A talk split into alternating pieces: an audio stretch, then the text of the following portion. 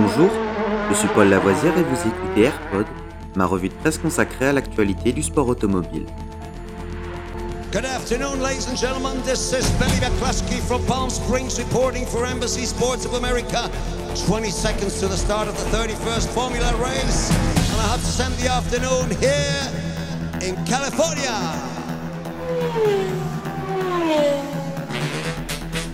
AirPod, c'est toute l'info et rien que l'info.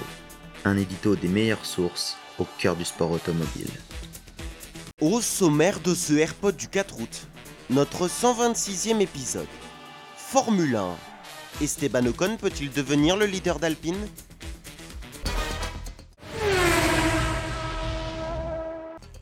Si le chaos règne chez Alpine quant au line-up de pilote 2023, avec le départ inopiné de Fernando Alonso et la promotion d'Oscar Piastri démenti par le principal intéressé, un facteur reste stable. Le fait qu'Esteban Ocon, déjà sous contrat, sera bel et bien présent dans l'un des deux bolides bleus. La défection de Liber pourrait bien faire d'Ocon le leader de l'écurie, surtout s'il retrouve un rookie tel que Piastri à ses côtés. Mais a-t-il les épaules et les facultés nécessaires pour assurer ce rôle? Le directeur d'équipe Hotmar Sofnauer ne l'affirme pas avec clarté, mais il se veut rassurant. Reste à savoir qui pourrait épauler Esteban Ocon si Oscar Piastri venait à finalement rejoindre une autre écurie telle que McLaren. Daniel Ricciardo pourrait-il effectuer le chemin inverse pour faire son retour à Einstone